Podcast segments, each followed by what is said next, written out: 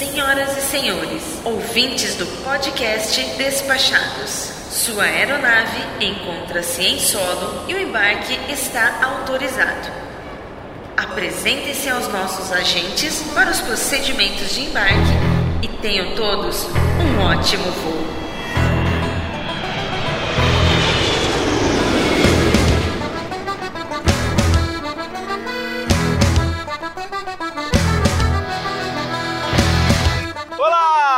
Caro Audio Spec. Eu sou o Foca e falo diretamente dos Despachados Incorporations and Picaretations Studios no Rio de Janeiro. Seja muito bem-vindo a mais um episódio de nossa jornada épica rumo ao desconhecido. E hoje, preparem os seus smartphones que o Despachados está ciberneticamente conectado. Descubra quais aplicativos vão mudar a sua forma de viajar. Saiba quando será lançado o Uberjet, pois não interessa a sua necessidade, sempre vai existir um app para você. Agradecendo mais uma vez nossos patronos top, Rogério Miranda e Isnardo Vila Roel. E também os nossos patronos VIP, Jefferson Silva, Fabiano Costa, Darcy Inácio, Dayana Almeida, Felipe Cordeiro e Pedro Alves. Se você ainda não fez sua adesão, não perca tempo e tem acesso a material exclusivo e acesso antecipado aos nossos episódios especiais. Cristiano, o que fazes? Ora, Inês, estou a achar um aplicativo. Um aplicativo para viagens. Ora, pois, o Despachados de hoje será sobre isto. Despachados? Então vamos escutar, Inês. Mais um Despachados, rumo ao desconhecido. E mais uma vez temos aqui entre nós o mais conectado dos viajantes, ele que tem quase tantos aplicativos de viagem quanto carimbos em seu passaporte, compondo o núcleo tijucano do podcast Despachados, o nosso Masterjet, Leonardo Cassol. Fala galera, fala Foca, é um prazer estar aqui com vocês hoje. Vamos falar de muitos apps. Convido nesse momento a nossa correspondente na Barra da Tijuca, ela que com certeza conhece algum aplicativo para descobrir todos os segredinhos de Nova York. Do outro lado da Cordilheira da Tijuca, a despachada Gabi Camachi. Oi, pessoal. Eu não sou tão conectada assim, mas vamos desbravar esse assunto. Novamente contamos com a participação muitíssimo especial dele, que hoje está desfalcado de sua cara metade. Convido a ocupar o seu assento em nossa mesa de discussões, o mais novo despachado, Vini Campos. Espera só um pouquinho, Foca, eu tô pegando um Pokémon.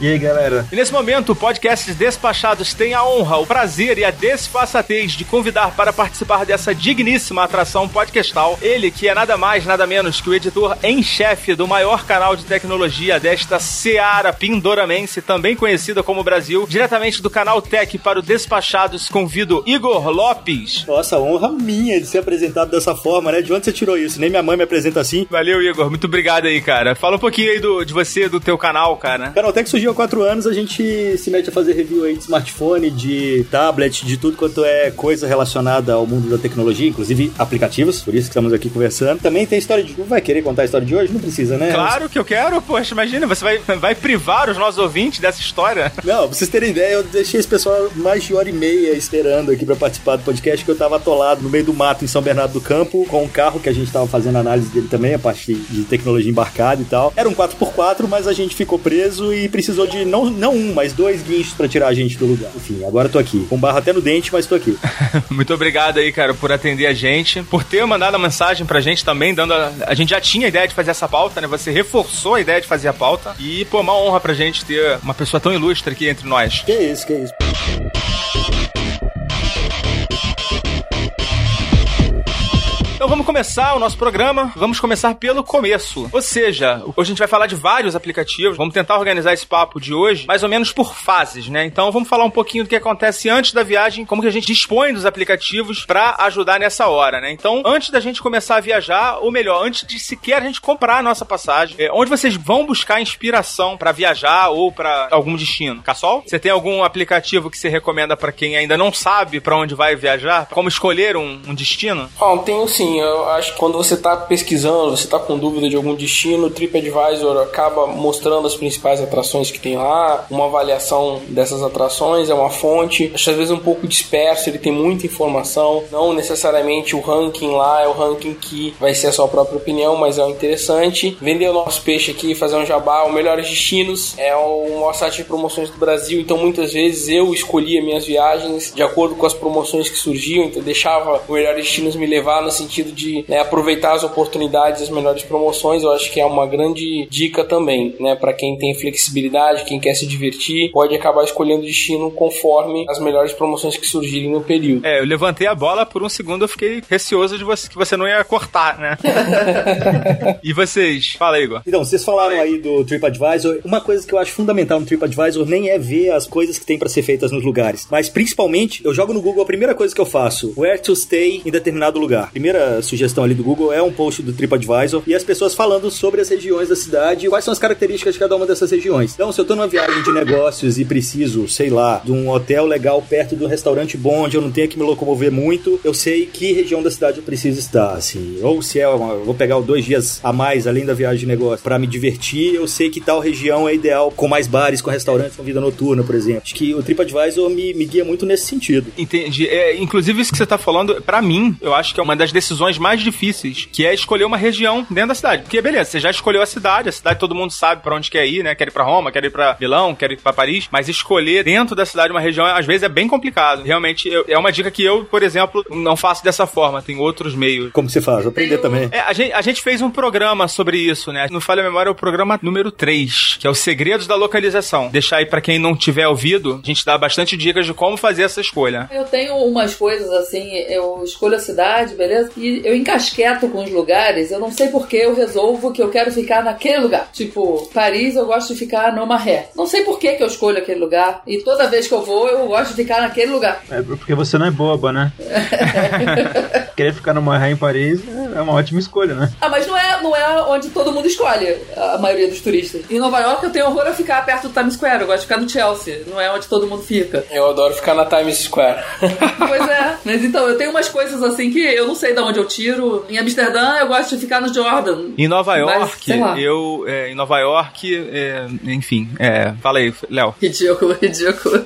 Não, eu, eu, eu gosto de fazer geralmente os passeios a pé ou usando o transporte público. Então, geralmente em Paris, qualquer lugar que seja perto do metrô e seja mais central, né? Porque é muito grande, né? Você tá conectado com a cidade inteira. Então, é, Londres também é muito parecido, dependendo da cidade. E se tiver algum lugar que dá pra você fazer a maioria dos passeios a pé pelo centro, assim, eu fico nesse lugar. Geralmente eu sou mais prático, assim, gosto de ficar numa localização mais estratégica. Menos, eh, se tiver um bairro mais charmoso, mais afastado, dependendo do propósito da viagem, eu acabo optando por ficar numa área mais central. Beleza.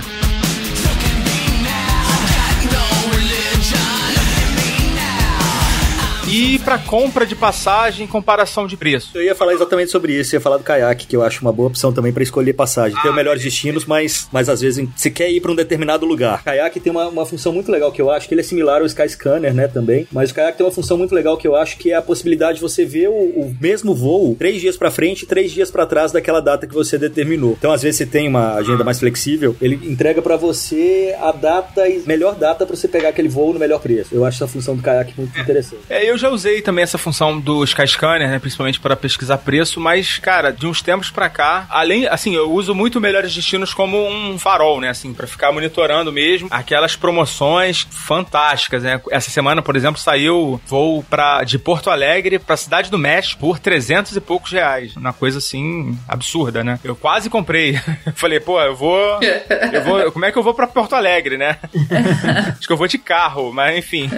Mas assim, agora, ultimamente, pra comparar preço, pra verificar, assim, fazer esse tipo de pesquisa, o Google Flights tá, ele melhorou muito, assim, tá com muitos recursos e, inclusive, tem esse recurso também de você ver até mais tempo, mais do que três dias, né? Você consegue ver um gráfico com várias datas. O, Então, o- realmente- o bom do Google Flights é que é a questão das taxas. Exatamente, ele, ele mostra o preço total, né? Isso pra- mas pra voos aqui no Brasil ele é terrível. É, não sei, é pra voos no Brasil eu nunca, eu nunca utilizei. Tem que ter um ponto que eu chamo a atenção aí desses aplicativos, é que, por exemplo, Skyscanner e em geral, esses em geral, é que eles dizem, né, eles se vendem como que vão mostrar aquele local de compra onde tem o menor preço final, mas na verdade eles te levam para aquele local de compra onde vai dar a maior comissão para eles. né? Então tem até alguns vídeos na internet mostrando como é que isso acontece, né? Então eu acho eles úteis para pesquisar o preço, mas não dá para confiar quando ele diz que o site X é mais barato ou o Y é mais barato. É melhor você ir por conta própria sem estar na janela do Skyscanner galera, ou desses sites, desses aplicativos em geral, e fazer a sua pesquisa por si próprio. É, o caiaque que o Igor mencionou, eu não, particularmente, não usei. Você já comprou pelo É, caiaque? não, o Igor? caiaque é a mesma coisa.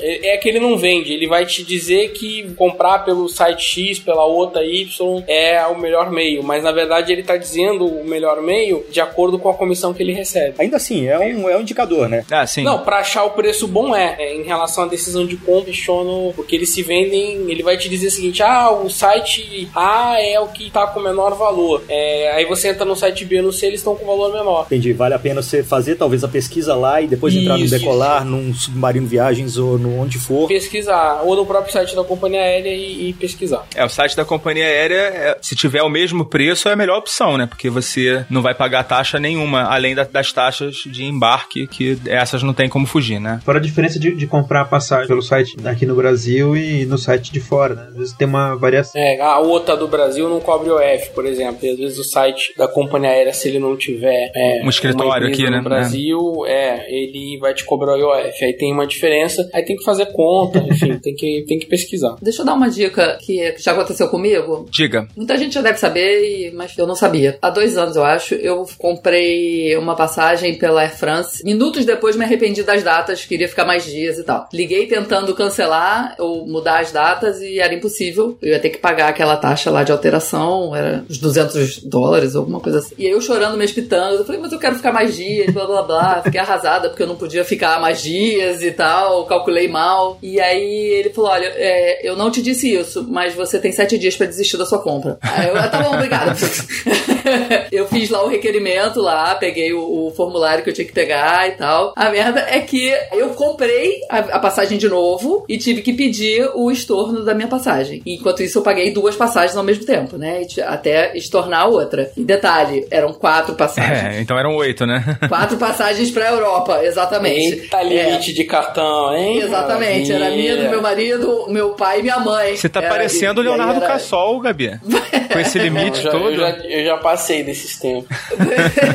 Mas assim, valeu super a pena, né? Porque a gente conseguiu fazer o que queria e voltou o dinheiro todo numa boa. E detalhe, eu acabei com todo o limite do cartão e o Marcos ia viajar três dias depois. Que beleza, Com hein? esse cartão. Aí a gente teve que fazer, ele teve que aumentar o limite do outro cartão, pedir no banco, foi uma confusão danada, mas tudo deu certo. Só um alerta, assim, é, aqui no Brasil tem essa lei, né? Que você, quando você faz uma Uhum. compra pela internet, você tem um prazo pra arrependimento, né? É, acho que é Aham. chamada lei do arrependimento, acho. Só Isso. que existe uma divergência, assim, não são todas as empresas que concordam com isso e que para casos de passagem aérea é, não, não teria sentido essa lei. Mas enfim, antes de você comprar, tenham cuidado pra não acontecer isso, não, porque é, pode ser que você certeza. tenha no problema. meu caso, é, eu comprei não nessa intenção, né? Aham. No meu caso, eu me arrependi depois mesmo e, e aí eu fui tentar fazer de tudo e o cara me deu essa dica. Pelo que eu entendi, é uma decisão da ANAC. Ele me falou que era uma lei da ANAC que tem lá a desistência de Eu já, eu já andei pesquisando sobre isso há um tempo atrás. Eu não sei se saiu alguma coisa da ANAC agora, de uns tempos pra cá, É, né? isso tem Mas- dois anos também. Isso tem dois anos. né? É, é, Em porque 2014, pelo é. que eu, na época que eu pesquisei, não tem dois anos, tem menos de dois anos, e não tinha, não tinha esse entendimento, não. Algumas empresas respeitavam essa, essa regra, né? Que é uma regra de venda pela internet, mas Aham. algumas outras não. A Air France não perdeu nada, eu não perdi nada, foi tudo ótimo pra todos.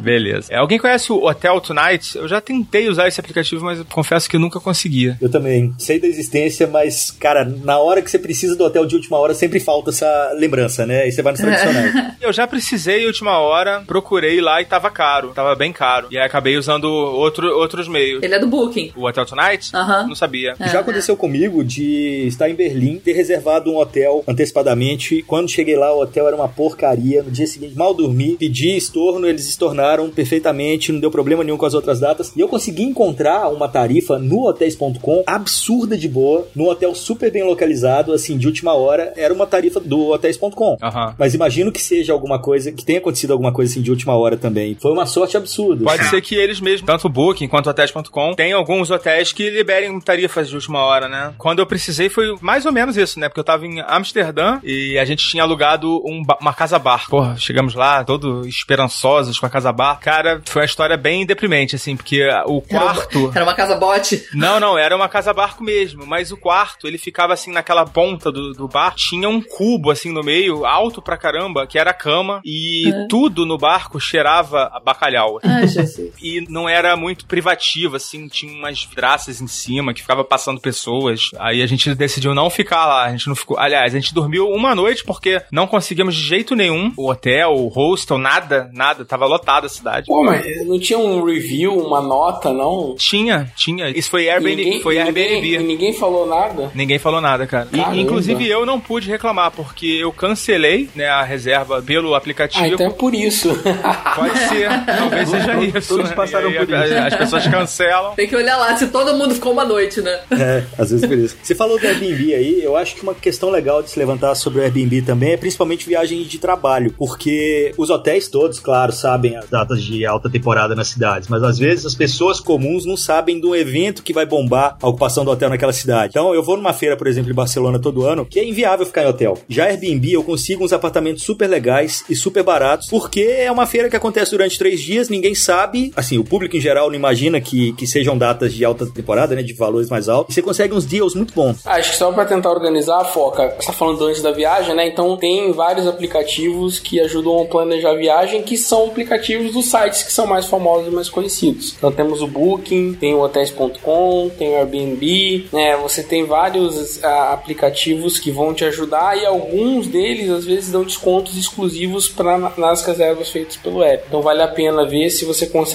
um desconto maior eh, reservando pelo app. Eu não sou muito fã de pesquisar essas coisas por aplicativo, não. Eu acabo entrando no site no desktop, mas já percebi que às vezes o preço no, no aplicativo pode ser mais vantajoso. Basicamente, todos os portais, sites, enfim, serviços que existem na internet hoje têm um aplicativo para você utilizar né, com esse objetivo, né? De conseguir fazer uma reserva de hotel ou a compra da passagem que a gente já falou. Tem algum que vocês acham que se destaca? O Cassol também falou que prefere fazer pelo desktop. Vocês também preferem? Algu- Algum de vocês usa para fazer reserva de hotel? Que a gente faz tudo pelo desktop mesmo. No, no máximo, assim, a gente vai usa o aplicativo pela facilidade de ficar passando, navegando e tal, mas depois que, que vê, vai pro desktop. Aham. E você, Igor? Eu também. Eu uso bastante aplicativo, 50 por 50 50 no, no momento. assim. Eu vejo bastante coisa pelo aplicativo, principalmente antes de dormir, essa programar a viagem. Celular na mão até pegar no sono. É, eu também uso o celular mais pra fazer pesquisa, mas na hora de fechar, eu também tenho que preencher aquele monte de dados, botar aquele monte de informação. Eu prefiro fazer no, no teclado grande.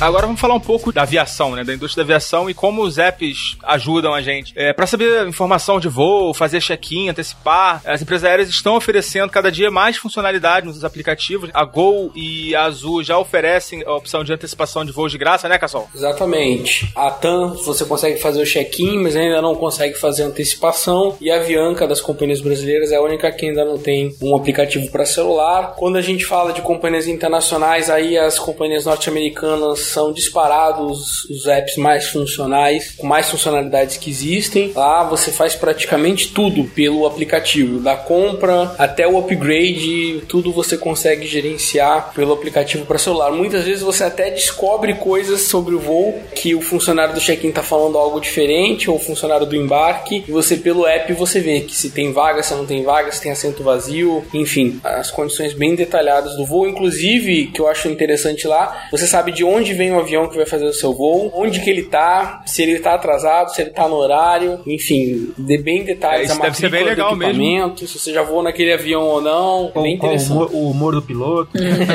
Se a aeromoça que vai te atender é loura. Geralmente, a primeira acho que, dica é você ver se a companhia que você vai voar tem um aplicativo, faz o download, é sempre gratuito, e dá uma olhada lá, né? Se você consegue. é, alguns são mais amigáveis, que eu acho que as companhias norte-americanas são os melhores. Quais são os mais As amigáveis? europeias têm uns bons, a United, a Delta e a American que são os mais, pelo menos os que eu uso, que eu conheço melhor, são muito bons. E europeia? Tá, mas a europeia, a Lufthansa tem, a Alitalia, você tem a Air France, tem um aplicativo muito bom, a própria KLM. Eu, quando viajei de Air France, eu nem precisei ir no check-in. Eu fiz o che- o check-in pelo app, fui direto pro embarque e foi muito tranquilo. Então, mas sobre essa história do check, eu tenho um pé atrás, porque a tecnologia é muito boa até a página 2, né? Eu sempre sou desses que vou pro último, vou pro aeroporto no último segundo, principalmente é, vou, sei lá, São Paulo, Rio e tal, que você não tem que chegar com muita, muito tempo antecipado e não tem que despachar nada. Já aconteceu, por exemplo, de eu chegar na porta do embarque, lendo Twitter e vendo e-mail no caminho e fechei ali o, o Chrome. Pronto, o cartão de embarque digital foi embora, né? E nessa essas em cima da hora, dependendo do momento que você chega no portão, se a página não tá aberta e a companhia já fechou o voo, você não consegue mais abrir o cartão de embarque. Então você perde o voo. Aconteceu comigo. Não, mas você perdeu porque já aconteceu voo. comigo, eu pedi pro funcionário, ele imprimiu pra mim na hora. Então, mas o voo já tava fechado e eu não consegui. E aí eles me colocaram no outro. Se eu tivesse feito o print screen da tela e apresentado, eu teria entrado sem problema. Não sei também se foi má vontade do pessoal da companhia aérea naquele Não, momento, é, né? a, a não ser que você tava atrasado. Se o embarque tá acontecendo e você perdeu o seu cartão de embarque, você chama o funcionário e fala: Olha, eu perdi meu cartão de embarque. Ele vai pedir: Você lembra do seu assento? Não. Então me dá seu sobrenome. Aí pelo sobrenome ele imprime lá na hora e te, te embarca. Quis imprimir. Ou ele nem imprime, já aconteceu comigo também. Ele fala 5 alfa, pode embarcar. Pronto, pede todo o documento. Ah, não, eu não tinha vai. passado nem pelo raio-x ainda. Eu tinha que fazer, eu tinha que entrar pra, pra Ah, área você de tava lá fora. Pô, aí é, Não foi no realmente aí no, é, no portão o cara da, da Infraero, né? cara, eu vou te dar uma dica então, Igor. Deixa eu só pesquisar aqui o nome do aplicativo no Google que eu não lembro. A Apple tem o wallet, né? Que você salva lá. Como é que é? Tem um aplicativo que você fica com teus, cartão, com teus cartões de embarque. Ele salva os cartões de embarque. Ah, sim, ah, tem o, tem o Flight Track, tem vários. Agora, vocês viram que a Gol tem um- um, é, uma função do aplicativo que ele também te fala com quanto tempo você tem que sair de onde você tá pra não perder o voo, né? O Google também avisa, né? Agora, assim, ó, tá na hora de ir pro aeroporto. Sim, enfim, exatamente. Já recebi notificação, apesar de que ele me mandou meio, meio em cima da hora, assim. Eu achei, eu já tava indo, né? Na verdade, eu já tava quase chegando. Eu achei que ele mandou um pouco em cima. Não dá pra ficar confiando, não. Existe um aplicativo que você pode salvar os teus arquivos eletrônicos de bilhete. Ele fica guardadinho ali. Eu conheço o Flight Track que faz. Mas ele fica armazenado lá, o bilhete, Fica armazenado, né? não o código, não o código, mas ele fica com todos os horários e ele vai te informando também, inclusive mudança de portão, o que é ótimo pra quem embarca muito por Congonha. É, não, mas eu não tô falando isso não. Eu tô falando um aplicativo que ele conecta qualquer empresa aérea e ele salva o, seu e-ticket, o seu bilhete de embarque, num formato próprio lá, mas é padrão. Então, ó, tô pesquisando aqui, existem alguns aplicativos que fazem isso. Um deles chama-se Pass Android, ou Wallet Passes, Passbook for Android. Eu tô pesquisando aqui na, na Play Store, né? Mas existe, com certeza também existem essas versões desses aplicativos pro iPhone. Acho até que o iPhone tem um nativo, mas não é minha praia, né? Eu não uso iPhone. Então, esses aplicativos, eles salvam os seus arquivos e eles ficam offline. Então, você não precisa se preocupar de estar com conexão ou, enfim, pode de acontecer o que aconteceu contigo. A gente vai colocar o link na postagem desses aplicativos que eu tô falando. Aliás, todos os aplicativos que a gente tá comentando vão estar no link, né? Vai ter aplicativo pra caramba. A- ainda no- na aviação, ainda no aeroporto, né? Também tem o aplicativo Siguru. Não sei se vocês já ouviram falar, se vocês usam, que ele dá dicas pra você escolher o seu assento. Muito bom. Eu nunca usei, nunca vi. É, eu também, eu também não consigo. Fica a dica, hein? Sempre Cid Guru é parceiro. Cara, o City Guru, ele é um guru dos assentos das aeronaves. As pessoas não imaginam, mas às vezes uma mesma companhia, numa mesma rota, ela tem aviões diferentes que estão operando. Os aviões são tão diferentes que muitas vezes um pode ter televisão individual, o outro televisão pode ser compartilhada, um pode ter um assento, uma configuração em que dá pra você viajar junto em duas pessoas, o outro vai ter uma terceira pessoa na fileira junto com vocês. Enfim, e desde que seu assento é próximo do banheiro ou não, porque às vezes quando você vai fazer o check-in, você pergunta se o assento é bom, e a funcionária diz que é, e depois você percebe que ele não reclina, ou que ele é, é muito próximo do banheiro. Um voo internacional à noite, sentar próximo do banheiro, significa que você vai ouvir o barulho da descarga e o bate-porta durante a noite inteira e vai te- ter dificuldade para dormir. Ele alerta sobre tudo isso e ele é bem completo. As principais companhias aéreas do mundo, ele tem os mapas de assento lá, qual é o equipamento que faz aquela rota e quais são os assentos que você deve procurar sentar e aqueles que você tem que evitar a todo custo. É muito bom, eu recomendo. E não só isso, ele fala se o voo vai ter Wi-Fi, ele fala se a cadeira tem power outlet, é, a tomada de energia, se tem só USB, ele avisa tudo isso. É, eu tô com ele aberto aqui, estou vendo que eu vou ter TV on demand, mas não tem tomada. Ou seja, Farm Frenzy só nas primeiras duas horas de voo. Ele só tem um problema, que não é ele, né? É, a companhia aérea ela pode fazer troca de aeronave, enfim, quando ela quiser, por qualquer questão operacional. Então, muitas vezes não tem, como- assim, não tem como garantir que o avião que tradicionalmente faz aquela rota vai fazer no dia que você for viajar. Não, Então, essa é o verdade. problema. Às vezes tem mais de uma aeronave na mesma rota, né? E troca, troca aeronaves aeronave, diferentes. Às vezes né? tem aeronaves diferentes na mesma rota, né? Por exemplo, a Air France tem na o mesmo voo com Boeing e com Airbus, né? Não, Depende- é, dependendo mesmo do dia da com Boeing semana. e com Airbus, mas às vezes ela tem o Boeing configuração 1, o Boeing configuração 2, o Boeing configuração 3, o Boeing configuração 4 e eles são todos distintos, né? Um é mais novo, o outro tá com a poltrona retrofitada que ficou melhor, enfim. É bem complexo, é bem, mas assim, ele ajuda bastante e óbvio, só não dá pra contar 100% porque pode ter uma mudança de última hora e ele não detecta isso. Ele diz qual é aeronave que opera aquela rota. Você pode bater o mapa da sua reserva no site da companhia aérea e tentar identificar qual o modelo, né? Porque às vezes, sei lá, a econômica começa na fileira 16 em um, na fileira 18 em outra. Então você batendo no Não, mapa é, da. é, é, Igor, mas eu tô falando, por exemplo, quem voa American Airlines, tá? Você entra no site da companhia e tal, até a véspera do voo tá lá dizendo que é um 777, tá? Aí você vai fazer o check-in, teve uma mudança de aeronave, teu assento mudou, a, a executiva não é mais cama, é uma executiva velha, Uhum. reclinável, entendeu? O avião é todo diferente. E isso nem no site da companhia você vai conseguir descobrir, Exato, porque foi uma mudança operacional que no dia do voo eles decidiram mandar outro avião pra cá.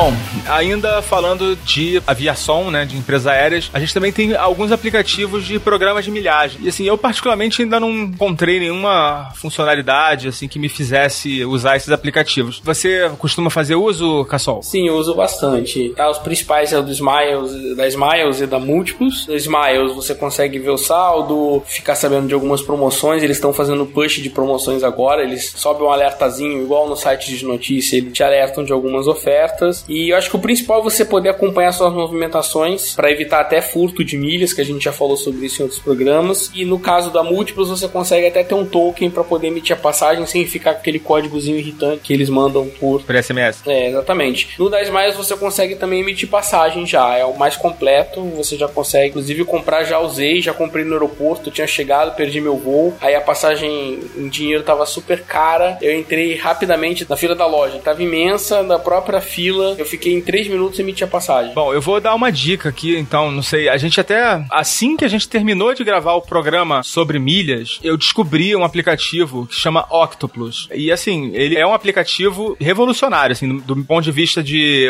quem tem vários programas de fidelidade, participa de vários programas de fidelidade. Eu achei, assim, algo realmente fantástico, porque ele você consegue conectar nele todas as suas contas de fidelidade, sejam elas de companhia aérea, de cartão de crédito, lojas, até a nota fiscal paulista você consegue monitorar por esse aplicativo. A gente, infelizmente, não conseguiu falar dele no programa sobre milhas, mas vale muito a pena. Esse é um dos que eu, dos recomendados. Se eu pudesse botar um carimbão em cima, seria esse. Além desses, dessa funcionalidade que por si só já é, pra mim, fantástica. Você consegue, em um só lugar, verificar o teu saldo e ele alerta quando tiver alguma, alguma milha vencendo, quando tiver saldo de milhas vencendo. Além disso, ele faz comparação de tarifa de passagem em milhas. E que eu saiba, é o único que faz isso. Ou seja, você tem vários programas de fidelidade e quer emitir uma passagem, você vai ter que entrar em cada um e fazer a simulação ou fazer várias simulações. E esse aplicativo ele tem essa funcionalidade para você comparar a tarifa da- de determinadas localidades. né? Você pesquisa lá o destino e a data que você quer. Você conhecia, Igor? Não, não conhecia. Novidade, já anotei aqui pra usar. então, é, além de fazer, de você controlar o saldo, você também faz as comparações de tarifa e que eu saiba, eu não conheço nenhum outro serviço, não só de aplicativo, nenhum outro serviço, nem na web, nem portal, que você consiga comparar a tarifa de vários programas de milhagem e ainda tem a possibilidade de comparar a emissão através de pontos de cartão de crédito, porque atualmente não só os programas de fidelidade você consegue emitir milhas, mas como em alguns casos consegue emitir pelo programa de, de pontuação lá do Banco do Brasil, pelo programa de pontuação do Santander e pelo DOTS, né? Livelo agora também. Pelo Livelo, né? Ah, o Bradesco tem, o Santander Esfera também tem. Pessoal, e pra passar o tempo no avião, vocês têm, algum- vocês têm alguma estratégia? Pra passar o tempo no avião. Isso, pra passar o tempo no avião. Vocês têm alguma estratégia de, de algum aplicativozinho pra. É rezar por entretenimento de bordo, né? Cara, eu nunca vou pensando em entretenimento de bordo, sabia? Da, da aeronave. Eu sempre levo o meu próprio entretenimento de bordo. Mil estratégias pra ir. Quais são? Bom, uma delas é assim: é, o YouTube não deixa você ver vídeos offline, né? Aham. Mas o Dailymotion deixa, o aplicativo do Dailymotion. Então eu sempre baixo vários vídeos offline no Dailymotion. Então ali eu já tenho algumas coisas. Tem outros, tem outro site, aí você precisa usar o desktop para poder mandar pro seu smartphone, que é o Keep Video. E aí você pode baixar todos os vídeos do YouTube também offline e sobe tudo no seu smartphone. O que mais que eu faço? Podcasts, claro, sempre. E tem uma outra coisa, às vezes a pessoa tem pouca memória sobrando no smartphone. Vocês já viram aqueles pendrives que ele tem de um lado uma entrada USB e do outro uma micro USB? Então você consegue transformar isso como se fosse num HD externo, vai, pro seu, pro seu smartphone. Você pode fazer um pendrive Não, de 32 nunca vi, GB, não. 64 GB conteúdo e ali no avião você pluga e todo o conteúdo pra você acompanhando online enquanto você tá voando. Tem o Spotify também, né? Que você pode salvar as playlists, né? Offline. Spotify ou Deezer, né? É. Gabi? É, eu sou uma pessoa estranha. Eu também levo um monte de coisa. Eu levo Kindle cheio de livro, eu levo Também, claro. episódios, eu levo várias coisas, podcasts, e nada funciona porque eu vou ficar me dando uma irritação. Eu não quero ouvir podcast, eu não quero jogar, eu não quero ler livro, e eu só quero dormir, não consigo dormir e nada acontece. eu quero rezar pra chegar. É isso que acontece. É, rezar foi o nosso penúltimo episódio. é, é, tô no episódio errado.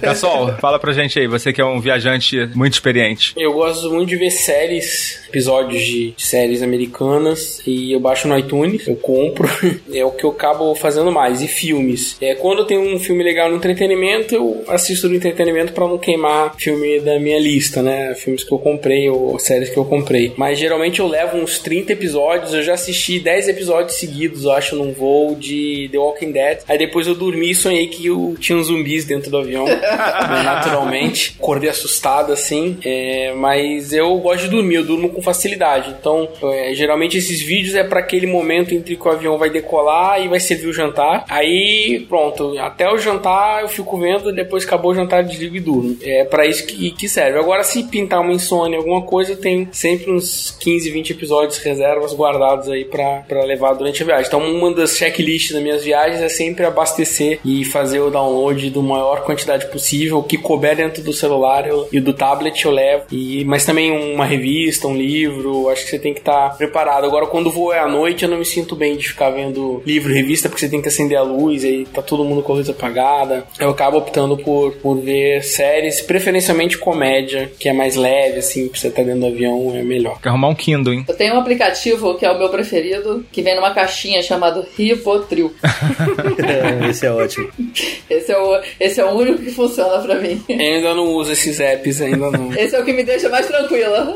Esses apps são muito pesados. O, ter- Netflix- o app do Netflix em breve vai permitir, né, que você faça download de conteúdo offline. Vai ser uma boa. Mas por É, esse enquanto. boato já rola há um tempo, né? Tanto Netflix quanto YouTube. Estamos esperando. Outra dica é aquele joguinho viciante que você nunca tem tempo de jogar, baixa ele durante o voo. Se ele não for online, você consegue brincar Ah, bastante. Farm Friends, é, É, é, Candy. Crush, é ótimo também. Um- uma dica que eu dou também, algumas companhias aéreas lançaram apps de entretenimento. Tem o Latam Entertainment, que você consegue é, acessar o conteúdo da companhia aérea. Ela te oferece o conteúdo no avião, vários filmes, Via Wi-Fi, né? jogos, enfim, via Wi-Fi, mas aí você tem que ter o app, que é um pequeno detalhe, apesar que depois eu descobri que dá pra você baixar o app dentro do avião, mas é meio complicadinho. Pra quem não gosta de complicação, baixa antes, já que você vai viajar, que aí você vai conseguir assistir é, esse conteúdo que a companhia aérea vai oferecer. É uma boa também e funciona bem. Eu nunca experimentei o da Latam, mas lá nos Estados Unidos, principalmente American Airlines, esse conteúdo é pago também, né? Grande parte dele. Não, o da,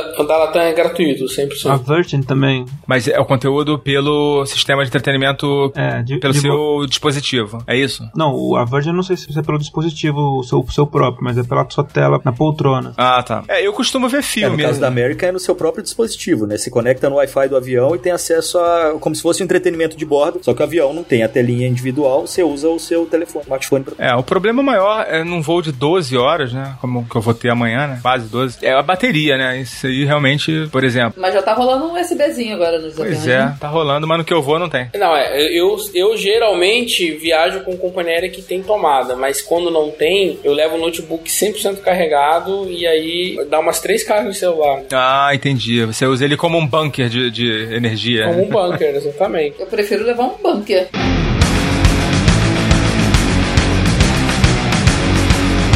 Como manter a conexão? Agora vamos começar a falar. Chegamos no nosso destino, finalmente, né? E normalmente o primeiro problema que a gente encontra é se manter conectado, né? Quando a gente chega no exterior. E eu vou falar um pouco das opções que a gente tem, né? Pra gente se manter conectado. A primeira opção é você utilizar o roaming da sua operadora. Na verdade, é a pri- Deus me livre.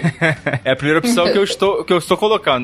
Na, verdade, é a pior opção, né? Que existe. Eu não acho, sabia? Sério? Sério. Ah, não sei também se é pelo meu perfil, assim. Eu sou conectado 24 horas. Horas, né? Então eu desço do avião, antes dele chegar no finger, eu já tô querendo saber dos e-mails, já tô querendo ver Twitter se alguma coisa aconteceu no mundo, se alguém morreu. Compulsivo. E aí, você já, já vai ser cobrado, né, pela sua diária. Então, se a viagem é curta, pra mim não vale a pena, porque, sei lá, você vai pagar 10 dólares num chip do lugar onde você for, mais 3, 4 dólares aí De crédito, né? de crédito, exatamente. E se você for fazer a, a- a conversão hoje, você vai para os Estados Unidos ou, a, ou Europa, a diária é 29 reais hoje nas operadoras. Isso é o quê? 8 dólares por dia? Na TIM, não é nas operadoras. É, não. Vivo. na Vivo Na Vivo não é esse pago. valor, cara. Te garanto. É bem 29 mais reais. caro e é claro também. Ó, eu tenho a você passa impressão- do limite, te cobra um monte de extra, é um inferno. Eu não Não, vou aí falar- é que tá. Você tem que ser esperto, porque você não pode fazer ligação de voz. Senão você paga outros 29 reais. Essa é a questão. É, mas tem uma colega do trabalho, a conta de celular dela veio 22.500 reais. Porque, Porque ela, não acreditou- fez a opção pelo. Porque ela não fez a opção pela diária. Aí ela paga Não, foi pelos só dados. megabytes. Foi só dados. Então, mas é porque ela paga pelos megabytes. Ela tem que fazer a opção pela tem que ter diária. muito, exatamente, tem que ter muito cuidado. E justamente porque disseram que ela não optou, aí ela foi cobrada por cada megabyte que ela tava usando lá. Mas eu acho que isso nem acontece mais, sabia? Eu acho que isso é uma coisa do passado. É, tem tempo.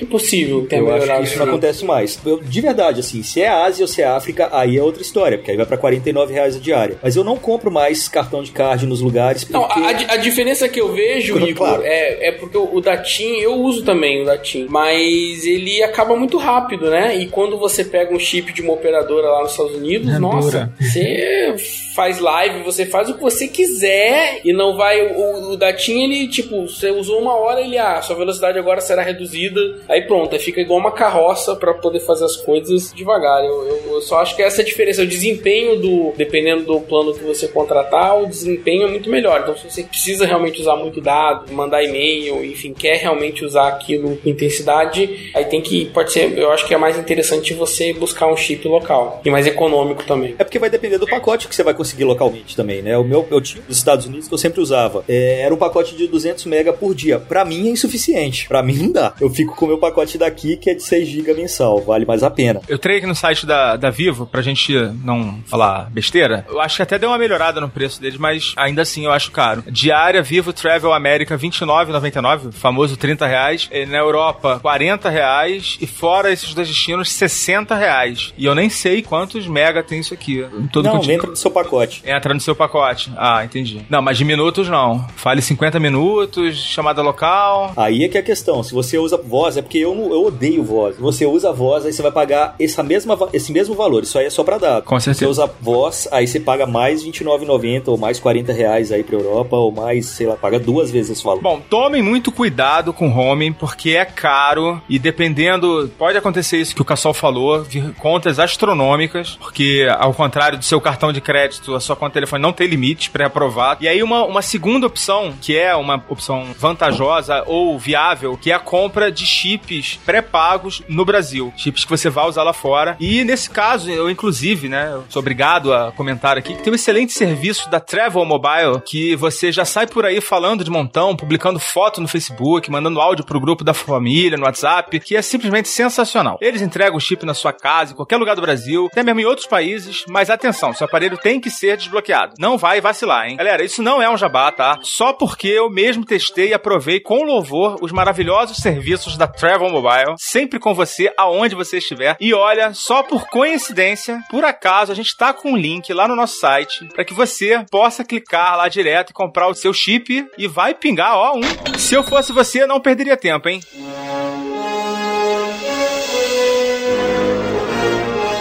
Voltando do futuro para avaliar o serviço da Travel Mobile. Eu, eu usei na minha viagem que eu fiz para Europa durante 17 dias. Eu adquiri um cartão da Travel Mobile 2 GB de cota, né, de internet, e alguns minutinhos lá de telefonia também que eu acabei não usando porque eu uso o Skype para falar e assim, só tenho elogios pro serviço. É um serviço realmente é muito prático. Eu instalei o chip já na escala, quando eu fiz a escala no aeroporto de Portugal na ida, né? nem era meu destino naquele momento, mas eu já, já instalei o chip ali e já funcionou lá em Portugal de cara no aeroporto. E depois eu passei por quatro países, né? Passei pela Espanha, pela Itália, pela França e depois finalmente em Portugal, que eu fiquei alguns dias a mais lá em Portugal. E nos quatro lugares ele funcionou perfeitamente. A ativação é bem simples. Basta você praticamente fazer um cadastro no site e ligar lá e colocar o chip no seu celular. Realmente, assim, é a maneira mais prática de você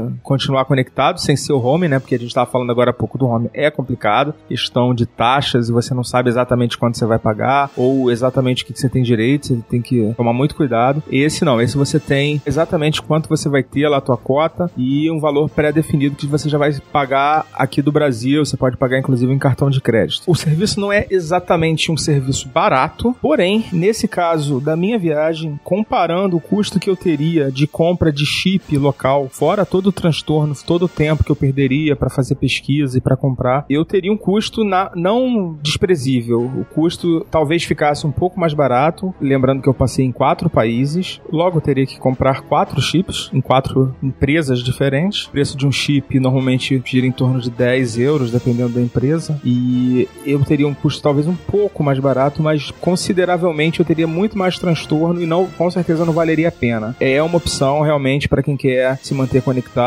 e vai viajar para países, para vários países, ou mesmo para quem vai para um país só e não quer ter a preocupação de ter que comprar um chip local. Outra coisa que a gente acabou não falando e que eu tô voltando a avaliar aqui é um aplicativo que para esse tipo de serviço é muito importante, que é o aplicativo para você medir o consumo que você está tendo de banda, né? Própria indicação do Travel Mobile, eu, eu instalei o aplicativo My Data Manager e é uma, esse aplicativo é muito bom, é muito prático, muito fácil de usar e através desse aplicativo eu sabia exatamente quanto que eu podia usar por dia, né? Em torno de 100 megabytes, né? A viagem foi 18 dias no total, né? E 17 dias foram de viagem mesmo, né? Úteis, né? Tem o dia da chegada, o dia da saída. Acabou 18 dias e dava cento e poucos megas que eu peguei de 2 GB. Então, todo dia lá eu ficava controlando. Às vezes acabava mais cedo, aí tinha que segurar um pouco a onda. Às vezes, às vezes sobrava um pouquinho pro dia seguinte. Acabou que eu, no último, no penúltimo dia, os dados acabaram, né? Ainda tive, eles ainda deram uma lambuja lá de uns, sei lá, uns 50 mega talvez, pra eu poder mandar uma, ainda uma mensagem, ler alguma coisa. Mas no último dia foi, no, na verdade, o penúltimo dia da viagem foi o último dia que eu consegui usar. Mas eu não tenho do que reclamar, o serviço funciona muito bem e realmente é muito prático. Então, essa é a minha avaliação, não só do serviço, como também do aplicativo que a gente não tinha falado na gravação original. Estou voltando para falar como despachados.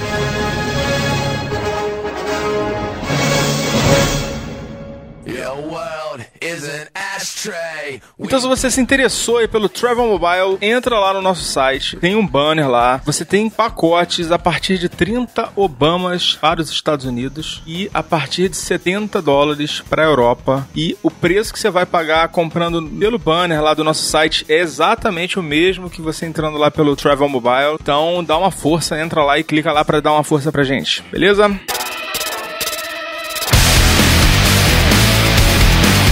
Outra opção também, além dessa, comprar chips no exterior. Você mesmo falou, o Cassol e o Igor. Essa opção, ela tem algumas vantagens, né? Provavelmente ela é a mais econômica, mas em alguns casos é bem complicado, porque você vai ter que se informar sobre planos, vai ter que escolher uma infinidade de planos. Se você não tiver nos Estados Unidos, vai ter que, às vezes, não tá em inglês, vai ter que estudar lá alguma opção. Pode não ser muito prático, mas em alguns casos é uma boa opção. Tem os blogs que falam sobre isso. Eu, por curiosidade, entrei aqui no site da TIM e descobri que a franquia deles é diferente diferente por país. Então, por exemplo, nos Estados Unidos é 100 mega por 29,90. Mas se você tá na Europa é 15 mega por 39,90. Pô, 15 mega, 15 mega, amigo, cara. Você... Não dá pra nada. Na, na Argentina é 5 mega por 29,90. 5 mega você baixou em meio e acabou, entendeu? E aí ele vai pra uma velocidade reduzida ridícula que você não consegue fazer quase nada. Então, também tem que ficar atento porque eu tô vendo aqui que é bem diferente o valor uma operadora para outra dos planos, né? E, e o que ele te entrega em volta. Na Europa é meio complicado, né? Porque cada país não é um chip unificado, né? Você tem que não, comprar um não. chip em cada lugar que você Exatamente. Aí, por exemplo, eu vou em quatro países agora, nessa viagem. Uhum. Vou ficar três, quatro, três, é,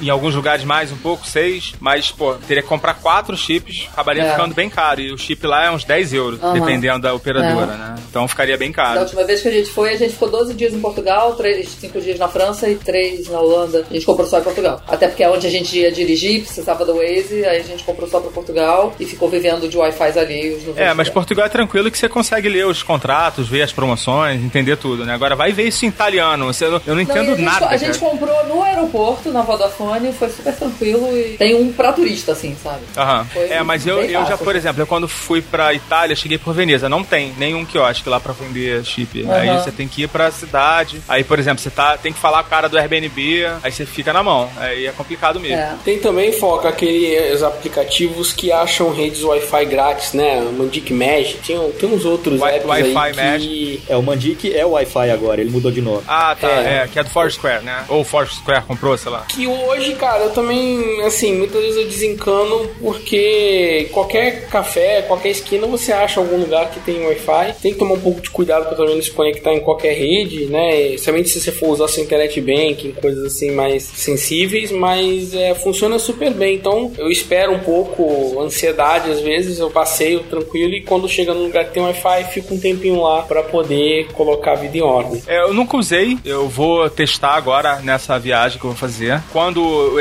esse episódio for ao ar, aí eu volto do futuro ou do passado, sei lá, e dou minha opinião sobre o Wi-Fi Magic. Voltando do futuro ou do passado, estou aqui para dizer que esse programa Wi-Fi Magic é uma porcaria, não adiantou de nada, eu não consegui usar ele em lugar nenhum. Praticamente impossível você conseguir é, localizar uma conexão por ele, porque simplesmente o mapa que ele tem, ele não fica disponível para você usar ele offline. Mesmo que você faça o download das cidades para que você não precise baixar justamente quando você tiver, você não consegue localizar, se localizar no mapa dele, porque ele fica offline, o mapa não aparece, você não consegue se localizar. O programa, pra mim, não adiantou de nada, achei uma porcaria. Pra não dizer que eu não consegui usar ele nenhuma vez, eu só consegui usar uma vez, uma conexão bem ruinzinha em Portugal, num restaurante que eu tava. Tentei usar ele umas cinco vezes em diferentes lugares, em diferentes restaurantes e em aeroporto, e não consegui. Então, esse é o meu relato sobre Wi-Fi Magic.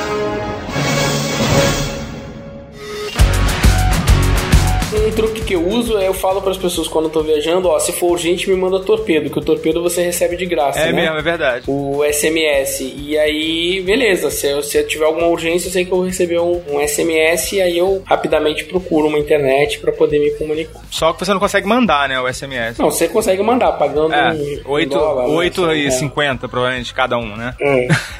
E aplicativos de comunicação, vocês costumam usar? Acho que Skype é meio básico, né, pra quem viaja, né? Claro, Skype, WhatsApp, Viber. Skype eu acho que é sempre legal você ter uma graninha ali né, na sua conta, porque principalmente cartão de crédito, vai, você passou, esqueceu de avisar que ia viajar, passou, foi bloqueado. Você precisa ligar, né, pra... Operadora. E o Skype, você tendo ali o crédito, você vai pagar 7 centavos o minuto, ao invés de pagar a facada pra você ligar pelo seu telefone ou pelo hotel. É, o Skype é barato, né? Bem barato. Eu tenho um crédito lá Bem que eu barato. tive que re- re- reativar o crédito, porque ele expirou de tanto tempo que ficou lá. E ainda tem crédito lá e vou continuar usando provavelmente por muito tempo esse crédito que eu tenho lá. Desde que a gente começou eu- a gravar aqui o, o podcast, eu tenho aqui, eu fico olhando, eu tenho 16 centavos aqui no meu, no meu Skype. Que miséria, Gabi. Dá pra falar quase 3 minutos. O Skype você liga de Skype para Skype de graça, mas se você for ligar para um telefone fixo ou para um celular, você tem que pagar. Mas é uma tarifa, né, como o Igor falou, infinitamente menor do que você pegar o telefone do hotel ou você ligar do seu próprio celular. É infinitamente. Estamos falando de centavos, não de reais. Então por isso que é bom realmente você ter um crédito antes de viajar no Skype, porque você consegue, né, se ligou lá, ninguém tá te respondendo no WhatsApp, se liga no celular da pessoa, o celular é mais caro, Eu ia elogiar o Skype. fixo e você consegue falar bastante tempo, né? Eu lembro que eu- a minha mãe, quando eu viajava com ela, sempre tinha que falar: mãe, você tem um minuto. E começava a cronometrar e depois eu tomava o telefone dela. Que E depois de maldade. Skype eu falei: não, mãe, você tem 10 minutos, né? E aí, porque a mãe é aquela pessoa sem foco, né? Que ela É. pergunta 5 mil coisas inúteis antes de depois, de fato, perguntar o que ela quer saber. Isso me ajudou a dar mais, mais tempo pra ela falar. Uma coisa que eu acho que o Skype melhorou bastante é a questão do consumo de banda. Eu não sei se é impressão minha, mas eu acho que com uma conexão ruim, assim, tua ligação provavelmente vai ficar ruim. Mas antigamente eu acho que você precisava de uma conexão boa, né? Pelo menos, pra você ter uma qualidade decente, né? E agora você com uma conexão mais ou menos você consegue falar na boa, né? Tá falando do passado, vocês são da época da telefonista da Embratel? Ai, ligar pra Jesus. telefonista? Cara, eu sou da época, mas Não nessa... conheço. Não, eu sou da época, mas... ne- mas ne- Não, tu é da mesma época, não vem não. É, só que nessa época eu não viajava, né? Então não precisava... Eu fiz intercâmbio na Inglaterra nessa época, era desesperador. Eu pensando como a gente conseguia viajar essas outras Como é que a sua mãe sobreviveu a isso? Pensa nisso. Também, exatamente. Mandava um telegrama. Chegava Mandava carta, era uma depois. semana pra ir, uma pra voltar, pra ter notícia de alguém, né? Por carta, pros amigos e tal. Naquela época já tinha serviços de cartão de crédito. Você colocava crédito e podia podia ligar pra sua casa. Só custava tipo um dólar um minuto. E era incrível, super barato. É mesmo? é, a primeira vez que eu fui pro. que eu viajei pro exterior foi em 2001. E eu lembro que eu comprei um cartão desses, mas não era, não era tão caro, não. Era mais barato. Estava, sei lá, uns 20 dólares o cartão e dava pra falar uma hora, sei lá.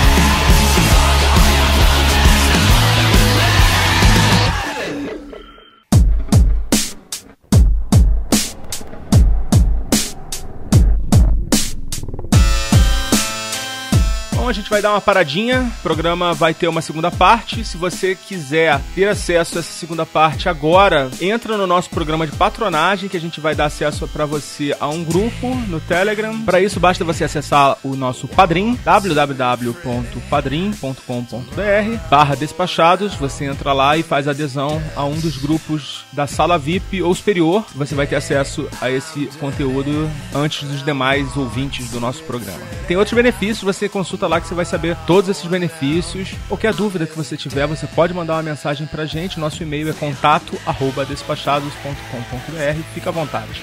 E fica ligado aí que daqui a uma semana, 10 dias no máximo, a gente está lançando a segunda parte. Na segunda parte a gente vai ter o parlatório, com leitura de e-mails. Inclusive, se você tiver alguma mensagem para falar sobre esse episódio, a gente consegue ler na segunda parte. E também a gente vai ter uma participação especial da Andressa Mico, nossa ouvinte número 1. E vamos falar de aplicativos de planejamento, mapas, aplicativos para direção, para GPS. Vamos falar de muita coisa. Fica ligado aí que tem muito mais por vir. Continuamos aqui aguardando o seu contato, o seu feedback. Escreva pra gente, mande mensagem nas postagens no Facebook, siga a gente lá no Instagram. Nosso Instagram tá bombando. Acompanhe os artigos que a gente tá lançando. Temos novidades lá no nosso portal. E é isso aí, galera. Foca na viagem. Tchau. Somebody